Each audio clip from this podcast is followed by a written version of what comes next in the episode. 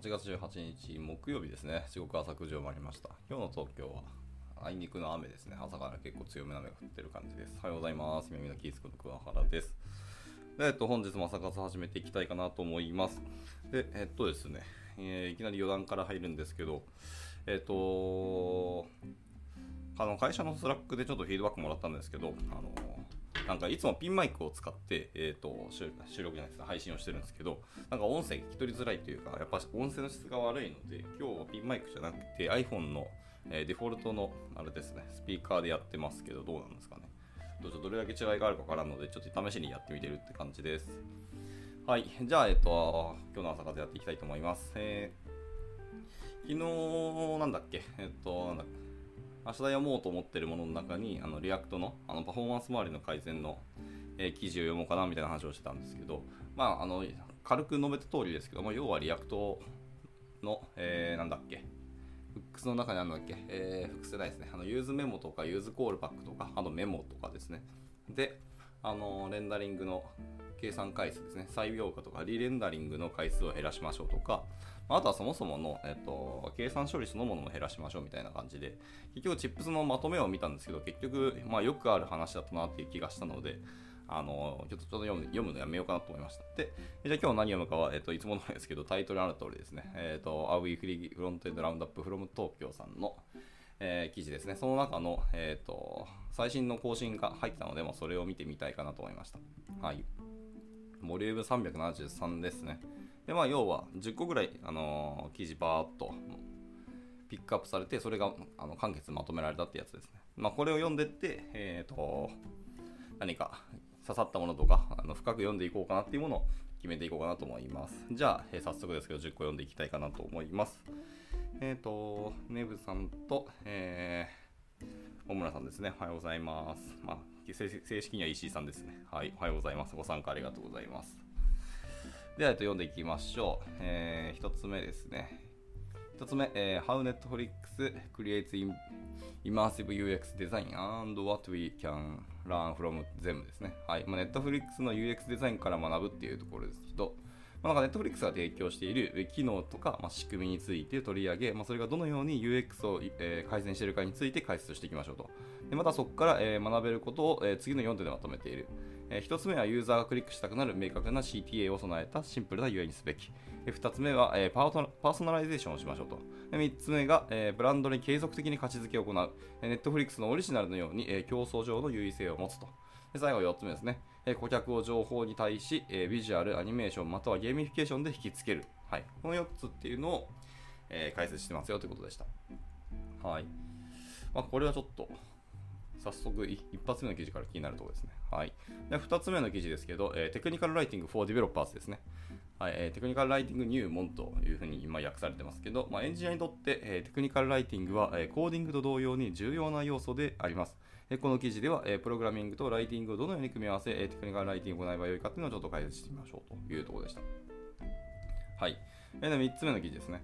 3つ目は、えモデリング、えモデリングストラテジックチョイスですね。はいまあ、戦略的選択のモデル化というふうになってますけど、現実の、選択的、じゃあ戦略的選択の、効果を測定することは難しい。この効果を測定する一つの方法っていうのは、まあ、情報アーキテクチャを調べること。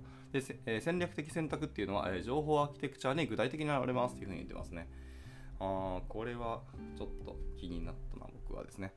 はい、4つ目です。4つ目は、えー why, you are, why you are cached JavaScript? It's still slow and incurs performance overhead って書いてますね。はいえー JavaScript がキャッシュされ、えーブラウザーキャッシュから読み込まれた場合にも、えー JavaScript の読み込みに伴うオーバーヘッドが発生し、えーパフォーマンスに影響する可能性がありますと。この記事では、えキャッシュされた JavaScript の実行に、え関わるオーバーヘッドについて着目し、それがどのように発見改善を行うかっていうのを解説しますと。はい。最近ちょっとパフォーマンス周りすごい気になっているので、この記事は気になるんですけど、多分ソースコードだらけなんじゃないかと予想しますが、まあソースコードというよりも画像だらけですね。あのまあブラウザーの開発者ツールから、えー、といろんなものを見ていますよって感じですね。なので一応読めはしますけど、多分僕ばっかりが理解する感じになっちゃう感じですね、これは。かなり画像がふんだんに使われているので、あとすごく読みたいんですけど、残念ですが、これちょっと今日割愛します。えー、後ほどツイートするんで、興味ある人見てみてください。えー、他じゃあ続いていきますが、おおじゃあ続いていきましょう。えー、違う違う、戻ってきて、えー、いくつ目でしたっけ？えー、1、2、3、4、5つ目ですね。はい。5つ目は、えー、The Many Faces to、えー、テーマラブルデザインシステムですね。えー、テーマ適用というのが可能なデザインシステムはどのように実現できるのかと、えー、テーマが必要とされるユースケースを想定しながらそれをどのような設計で実現していけばいいかというのを考察してみましょうという感じですね。はい。じゃあ続いて、えー、残り5個ですね。インブリーフで残り5個読みます。えー、6つ目の記事ですけども、えー、What is the best way to make up an exclusive button group? ってやってますね。まあ、リーレイアウトっていうあのサブタイトルありますけど、まあ、ボタングループをどのようにマークアップすべきかの議論を、えー、ツイッター上で行い、どのような方法で、えー、方法が最適かというのを検討しますと。ツイッター上で議論したんですね。なるほど。で、まあ、それを一応、はい、ツイートをバーっとまとめてるというか、ピックアップして、それをあの記事にしたって感じですね。ああ、まあ、これは読め、読めそうですね。かつ、そんなに長くなさそうですね。まあ、気になったらって感じですけど、はい、じゃあ続いていきましょうね。7個目ですかね。はい、7個目、えー、ネーミングコンベンションをデザインシステムですね。デザインシステムにおける、え、命名規則のベストプラクティスについて紹介しましょうと。えー、論理的、スケーラブル、シンプル、標準的の4つのポイントについてま紹介していきますというところでした。はい。えー、続いて8つ目の記事ですね。えー、Where's the button?、えー、Designing for Mode Confusion ですね。はい、モードという概念がユーザーを混乱混乱させる例を挙げ、まあ、それがどのように対処すべきかについて紹介をしていますというところでした。あわかりました。で、続いてここのスペースね。えー、React Hooks The Deep Cuts って書いてますね。まあ、 React であんま使われてない種類の Hooks について解説をしましょうと。あー、これ多分ソースコードだらけですけど、気になっちゃったな。はい。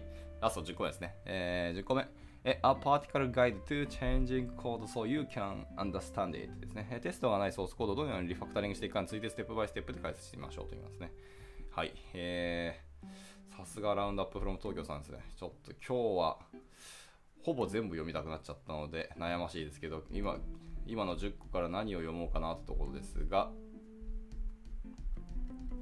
いや割とデザイン周りのところとか、あのユーザーに沿ったあのお話とか結構気になるんで、そこも読みたいんですけど、えー、っとですね、一番気になったのは結局、えー、 Modeling Strategic Choices のところですね、えー、戦略的選択のところですね。が気になったので読みたいと思います。で、残った時間で、まあなんか別のやつをガチャガチャ読んでいきたいんですけど、その React Hooks の話もすごく気になるんですけど、案の定を、今ざっと眺めてるんですが、えー、ソースコードだらけなので、これは、えー、やめた方が良さそうですね。かつ、はいはいはい。であと、最後に出てきたあの Practical、プラクティカルガイドというチェンジングコードホゲホゲってやつですね。あのテストについてのありのコードあの話ですけど、これもソースコードだらけなのと、えー、久しぶりにこれ多分 Ruby かな ?Ruby のコードっぽいですね。まあなんか、久しぶりだな。なので、ちょっと僕があんまり Ruby を理解しないっていうのもあるので、いやえー、と今日は、えー、と断念しようかなと思いました。じゃあ、えっ、と、早速ですけども、えーさっきのモデルの方の話になりたいと思いますね。はい。では、行きましょう。あんまりちょっと,、えー、と長くない、結構短い記事なので、スパッと終わっちゃうかもしれないですけど。えー、我が家のネットワークが遅くて、DeepL の翻訳がすげえとろい。はい、あ、来ましたね。じゃあ行きましょう。えー、この記事のバージョンっていうのは、私のニュースレターに最初に掲載されました。えー、このような記事を毎週、えー、毎週です。各週ですね。各週日曜日に、え受信するために、えサブスクリプションで購読しておいてくださいって言われますね。はい、で多くの方がチェスを主に戦略ゲームだと考えています。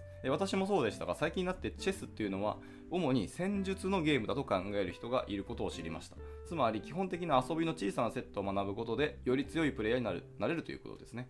えまず手を、手というのは、まあ、あのいろんな、なんですかね、戦略とか、いわゆる確立したものですけどね、をマスターして、それそれを戦略的に展開をしていきましょうという感じです。なるほどね。戦略ゲームじゃなくて戦術だというふうに言っていると。でチェスが成功するのは、えー戦略と戦術のバランスをモデル化し、えー勝つためにリソースをどのように配置するか、えー各プレイヤーに主体性を持たせているからだというふうに言っています。え偶然性というのはほとんどなく、ほとんどが技量に依存します。そして多くの、え他の多くのゲームと同様に、えシナリオっていうのは、え安全であると。でつまり負けた時の結果が深刻え結果が深刻ではないよねと。モデルもシンプルなので、え盤面を見れば誰が勝っているのかっていうのはま全然わかります。えしかし、現実の世界ではそうはいきません。ビジネスのような、えー複雑な領域では、えー戦略的、戦術的な意思決定を完全に代行できる個人というのはごくわずかになります。多くの場合、えーある人が意思決定し、ある人がそれを実行します。現実の世界では、え戦略的選択の効果を測定することも非常に困難ですと。で戦術的イニシアチブの効果をあ結果を戦略的決定に容易にマッピングすることもできませんし誰がなぜ勝っているのか勝っているのかっていうのを周りを見渡すだけでは判断できませんとはい、うん、なんかもう本当その通りだなって感じがしますねで、えーもうちょっと、えー続けていきたいと思いますが僕のパソコンが固まった気がします このタイミングで固まるのはちょっと勘弁してほしいなと思いますが固まりましたね。ちょっと待ってほほんまに困る。マジで困る。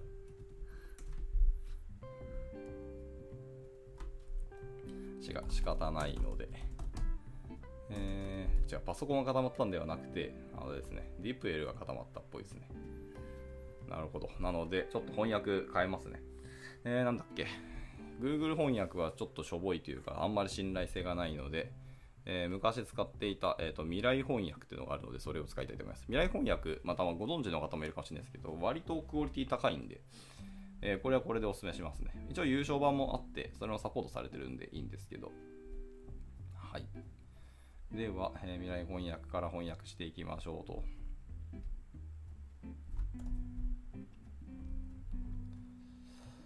ちょっと本当にうちの家のネットワーク問題ひどいんで、引っ越しを真剣に考えようとどうかなんですね。はい、えー戻ります。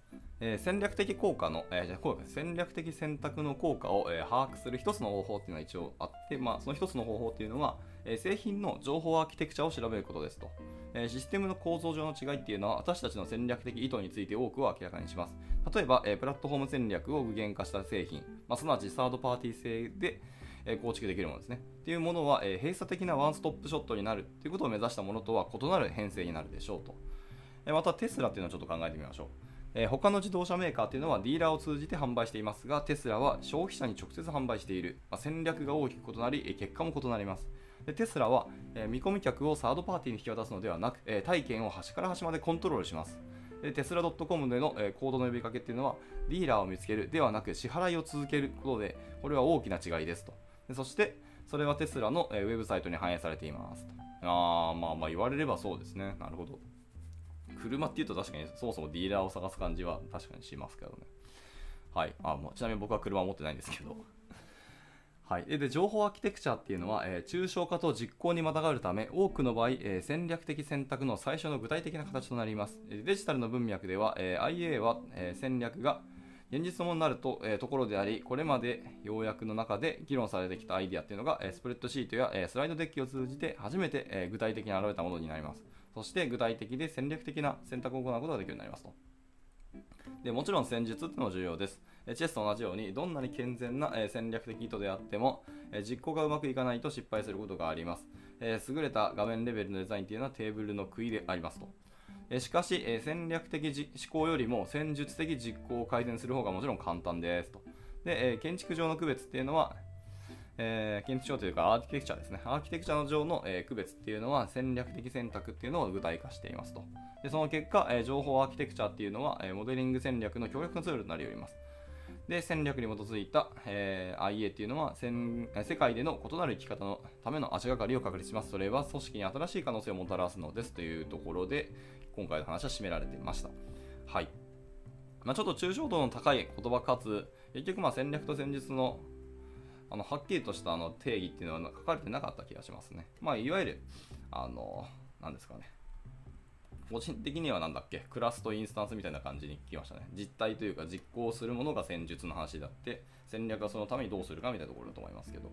まあでもその、どっちも大事なんですけど、やっぱり戦略がそもそもみたいな話に僕は聞こえましたね。あでもそれは本当にその通りだと思うし、でも両方のバランスを取らないと、まあ、結果的なものが全然変わってくるっていうのもあるので、しっかりその辺も加味してくださいねっていうふうにおっしゃれているふうに思いましたね。はい。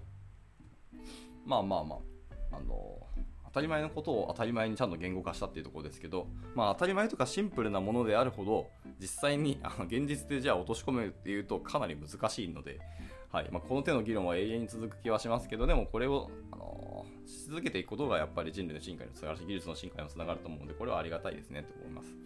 はい、でまたその何ですかね。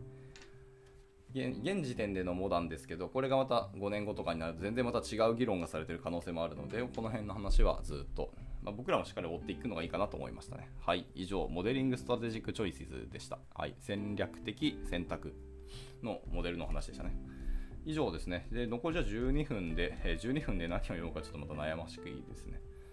えー、それぞれの記事が割と長いんですけども、えー、どうしようかな。割と読みたいものはたくさんありすぎて困っておるが、えー、いけ、いけるかな。前回もちょっと技術的な話ばっかりだったので、ちょっとデザインの話いきますかね。いや、ちょっと React の Hooks の話はやっぱり読みたいんですけど、案の定ソースコードのオンパレードで、えっ、ー、と、まあ、ざっくり、あの、じゃあタイトルだけ、 Table of Contents だけ見ましょうかね。はい。えー、 Table of Contents で useReducer と useRef と、えー、 use Impera、Imperative Handle かと、えっと、 useMemo と useCallback という感じですね。で、最後に Final Thoughts ですね。 Final Thoughts で、まあ、この辺のものを使ってみてくださいってところですけど。はいはいはい。なるほどね。はい、で Final Thou、えー、 Thoughts の中でさらに、えー、以下のリソースって言って他の記事ですねとかリンクとかが参考になったリンクの記事がバッて貼ってあるんでこれはなんか分かりやすそうですねそれぞれ一個一個見ていくのいいかもしれないですけどというのでまあここもちょっと割愛をして、えー、じゃあ最後何を思うかってところですけど、えー、の Where is the ボタンですね。あのボタンの話ですね。あのデザイン for mode confusion です。あのユーザーが困惑しないようなデザインどうするのみたいな話だと思うんで、これ辺を読んでいこうかなと思います。ちょっとデザイン的なお話になってしまうんですけども。はい。では行きましょう。はいはい。やっぱダメか。ディープ L さん死んでますね。そう。では、はい。きます。えーと、私の画面から見えますかと。チャットウィンドウが表示されませんと。はい。まあ、セスっていうようなことも、これ友人の方ですかね。この筆者の友人かわかんないですけど、の、えー、どもり声に緊張感が感じられますと。えー、彼が全社会議で発表するのは初めてだ。これ代表の方かもしれないですね、これ。はい。えー、彼をこの役には、えー、新参で登場することを恐れており、最初のこれらの障害は彼を動揺させました。えー、セスさんは、ビデオプレゼンテーションの共有に失敗することを心配しているわけではなくて、えその経験がストレスの多い習慣を強めているというのはでも確かではありますねと。で、ソフトウェアは素晴らしいものですけど、我々はそれがひどいものになりうることを身をもって知っています。私たちが普段使い慣れているツールを使って、え予想外の体験をするの気が引けてしまいます。で自分自身や、え製品に自信を持たせることってのはでもできません。えこれらのエクスペリエンスは、え次のことによってトリガーをされますと。はい。結構ありますね。えー、大幅な設計の更新だったり、えー、役割と権限の変更、まあ、製品の様々な側面のアクセスですね。あとは状態の変化、まあ、インターネット接続が失われるとか、あとモードの変更ですね。モードの変更っていうのはまあ多くの人にとって結構混乱のポイントになりますと。でこれらは、まあ、例えばキャプスロックキーをオンにして入力するような日常的な動作になる可能性もあります。まあ、誰が、えー、キーを必要とするんだってみたいな。そうですね。ぶっちゃけキャプスロックキーって、本当誰が必要なんですかね。もう未だにわからないし、もうずっと外してほしいっていう思う機能だったなと僕も思いますね。まあ、ちょっとわからないですけど。また誤って、えーと、キーボードショートカットを入力して、えー、新しいモードをき、えー、起動することもできますで。このようなデジタル体験っていうのは、自分が属していない部屋に入ることにもちょっと似ていますと。で最悪の場合、あなたはどのように去るかを知らないかもしれません。そうですね。結構あのコンピューターとかパソコン慣れてない人とかキャプスロックキーいきなりあの起動してあの外せなくてわたわたみたいな結構あると思うんで、まあ、それと同じようなことがあなたにも起きるかもしれないと。もしくはユーザーに起きるかもしれないですね。では、モードとは何でしょうかと。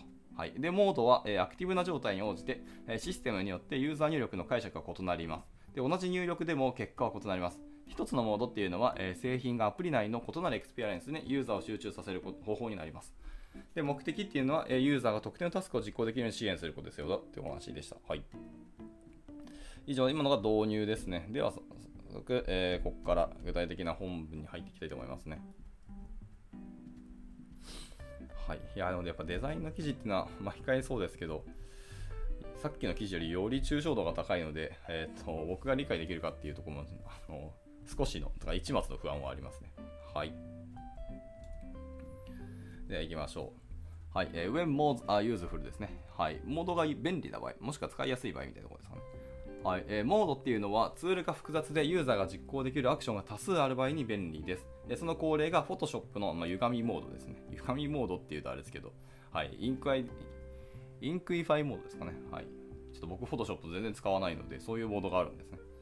はい、でこのモードに入ったユーザーっていうのはどのようにして、えそこに到達したかっていうのを理解します、えこのモードでは特定のレイヤーを操作する特定のアクションにユーザーがフォーカスされますモードを、え終了する簡単な方法もあります、えモードの別のユースケースっていうのはユーザーがプライマリーモードとは異なる特定の意図を持っている場合です、え Google Docs の提案モードっていうのはその一例になりますとああはいはいそういうことですねこのモードでは、まあ、ユーザーはテキストを提案できますが、えー、既存の作業を完全に上書きする権限はもちろんありませんと。えー、キャンバス上の提案インジケーターというのは特定のモードであることをユーザーに知らせるために、えー、優れた手がかりですよということですね。はい。Google Docs のあの提案モード、僕も結構好きですね。あれ分かりやすいし、ちゃんと意図を表明できる。かつ、えーと、上書きをするわけじゃない。その場でいわゆるコミットするわけでもないので、あの全然あのリスクなくガンガン書き込めたりもできるんで、あれは素晴らしいですよね。で、あの管理者の方が後でそれを見て、あ、これは入れましょう、これは違うねみたいなこともできたりするし、まあ、その提案についてのコメントもできたりするっていうのが、まあ、よく設計されているものだなと思ったりしますね。余談余談が挟まったので、えー、と戻りますが、えー、続いてですね、えー、Do you need a mode ですね。はい。そもそもモード必要ですかっていうところです。はい。ユーザーエクスペリエンスにとってモードが重要でない場合は、え別のコースを選択することを検討してください。えなぜならば、えー、モードっていうのはユーザーエクスペリエンスに多くの、えー、摩擦をもたらすからですと。ほうオペレーターが誤ったモードを、えー、想定してシステムと対話する場合、えー、重大な状況が発生する可能性があります。えー、このような状況のと、え同定と分析っていうのは、えシステム設計とオペレーターのメンタルモデルの両方を考慮する必要がありますと。ああ、まあそうね。設計というよりもメンタルモデルのところか。まあそこ、まあそこをベースに設計してるはずですから確かにそうかもしれない。なるほどね。はい。で、続いて、えっと、 mode confusion ですね。で、そこから次、モードの混乱っていう話に移ります。えー、例えば航空航空業界ですね、を取り上げてますけど、航空業界は、えー、モードの混乱、まあ、いわゆる、えー、タイトルですね、 mode confusion ですけど、という公式用語を作っているそうですね。はい。がありました。で、パイロットにとっての疑問は、え、私がコントロールしているのか、それとも自動操縦なのかということですね。ああ、はいはい、そういうことね。モードですね。航空業界とは異なり、えー、ほとんどの製品でモードの混乱は、えー、生死に関わる問題ではありませんが、その重要性を見過ごしてはいけないということではありませんと。大きなプレゼンの場合、え、落ち着きを取り戻そうと、え奮闘しているチームメイトのセスを見てください。えモードの混乱っていうのは、えユーザーに不要なストレスを追加します。ストレスの高い状況ではモードの混乱は苦痛な経験になりますと。はい。なるほどね。航空業界確かに、モードが間違っていたら、思いっきり生死に関わりますからね。それは確かに怖い話ですね。なので、こうやってちゃんと公式用語が作られたっていうぐらいだと思います。で、普段の僕らが使うアプリケーションって、まあ、死ぬことは確かにないんですけど、でも確かに重要な問題になる可能性もあるし、まあ、ユーザー離れてしまう可能性もあったりするので、全然無視もできない話ですよね。かつ、その、モードが違ったりして、そのなんか不一致によるストレスは確かにずっと苦痛な経験ですもんね。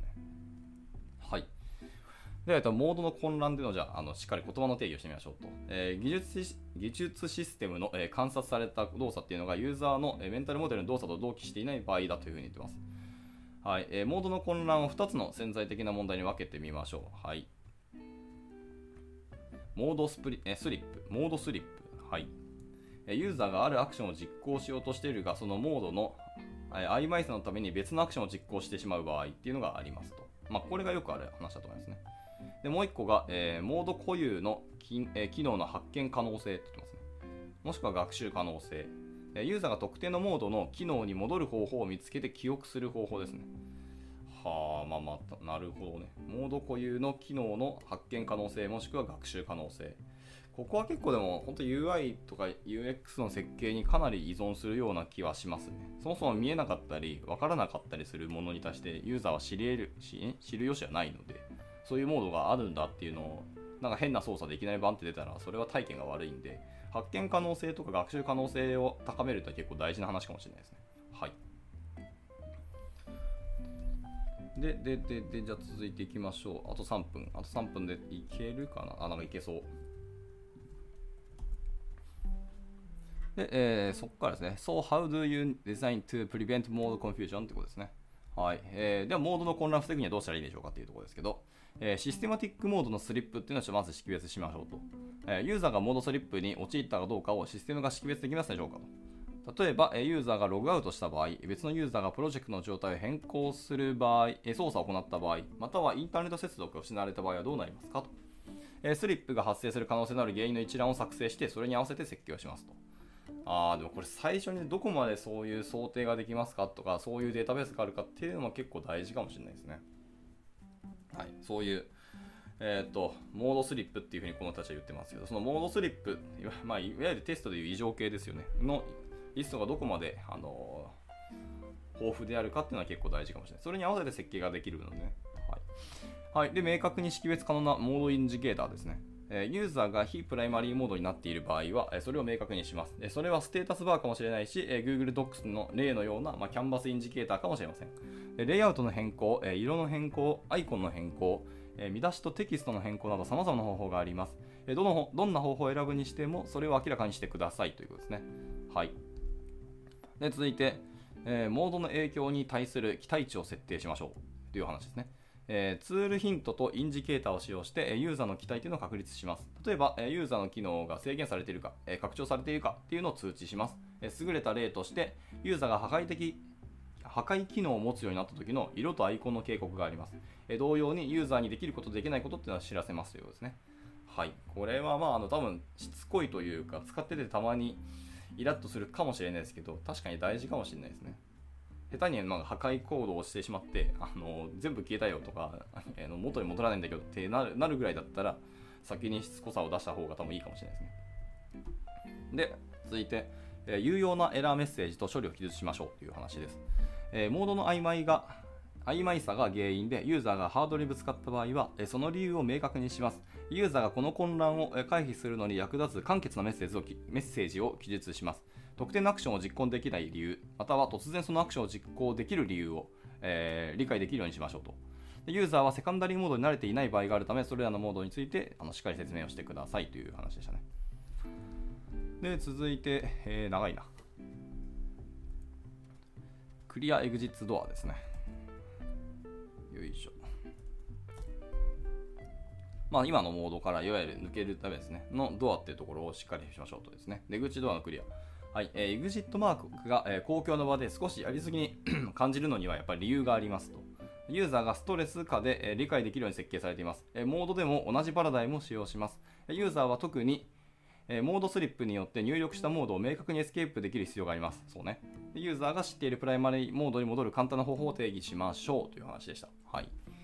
ちなみにあの余談ですけど、EXIT マークってよく見たらですね、あの緑と白、あの人がなんか出口に向かって走ってるマークあるじゃないですか。あれ緑と白逆転してるんですよ、実は。よく見ると。で、あれちゃんと意味があって、出口に近い方が、えー、どっちだっけ？どっちだっけ？やばい忘れた。人が白い方か人が緑の方か忘れましたけど、出口に近い方と、えー、と出口の方向に向かわせる方で2つあれ実はあの EXIT マークって色分けされてるんですよね。はい。で、どっちがどっちか忘れてるので、あんまり僕は意味なかったんですけど、まあ一応雑学でした。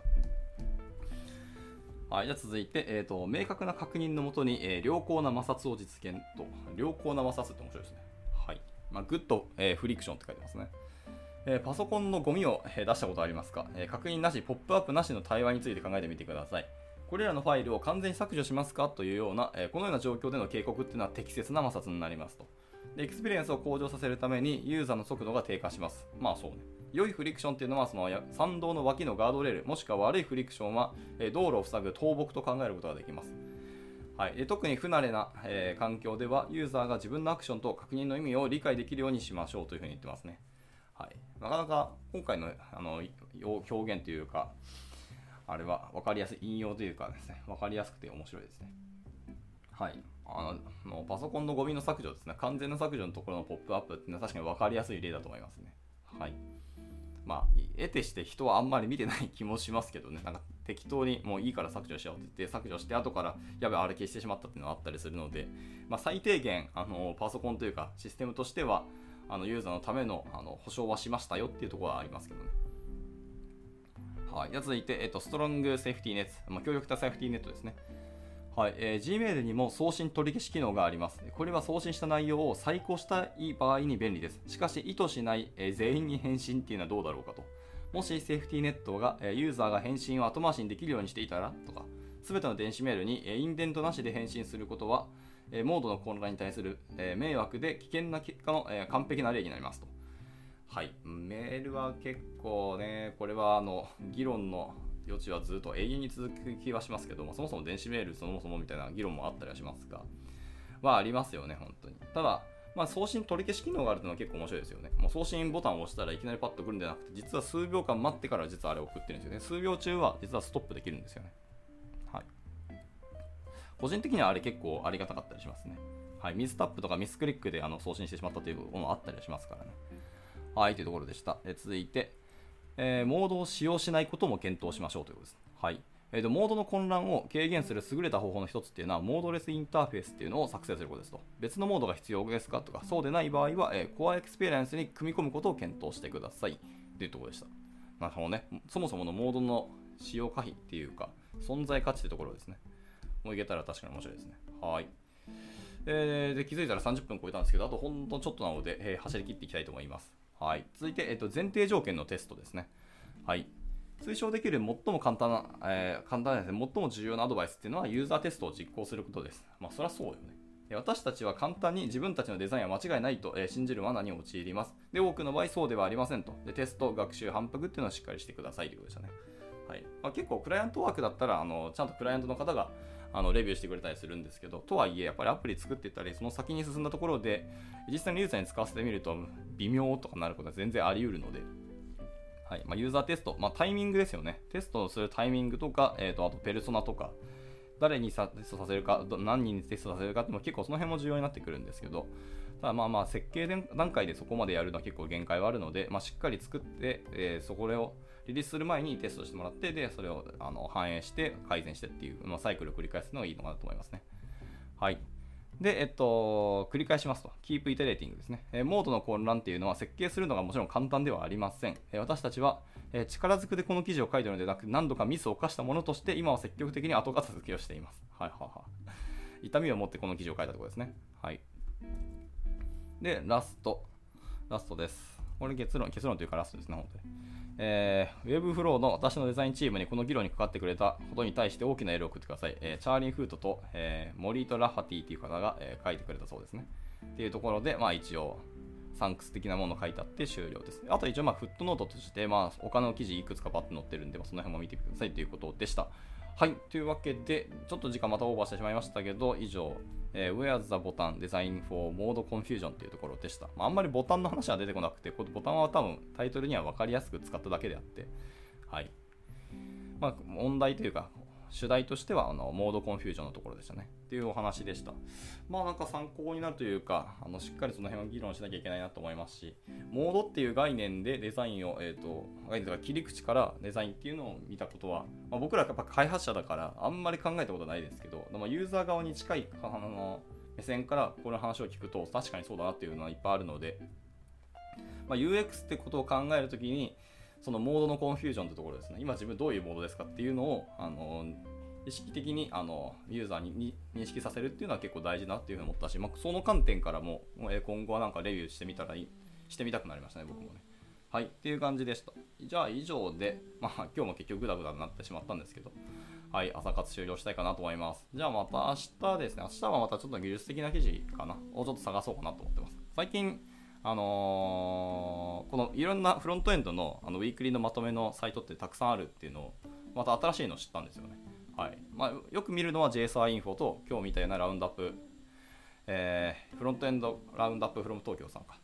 とかあとは、えーとまあ、いろんな個人の方がまとめてるウィークリーのフロントエンドのまとめとかあるんですけどそれに、えーと、海外の方がやってる、えー、ウィークリーフロントエンドっていうあのまとめ記事も持って、まあ、ここはけん結構あの JavaScript ばっかりの記事だったりするんですけどただまあ分かりやすかったりするし、あのー、普段僕らが僕らというか私がですけどあの見なかったりする記事とか、あの JSON インフォとかでも見ない記事とか結構載ってたりするので、この辺からまたピックアップしてまた読んでいこうと思います。ただ、割とやっぱりあのソースコード出てくる、本当に具体的なあの書き方系のお話だったりするので、まあ、どこまで読むかは悩ましいんですけど、まあなんか見つけて読んでいきたいなと思いますので、まあ、ゆるりとご参加いただけたら幸いです。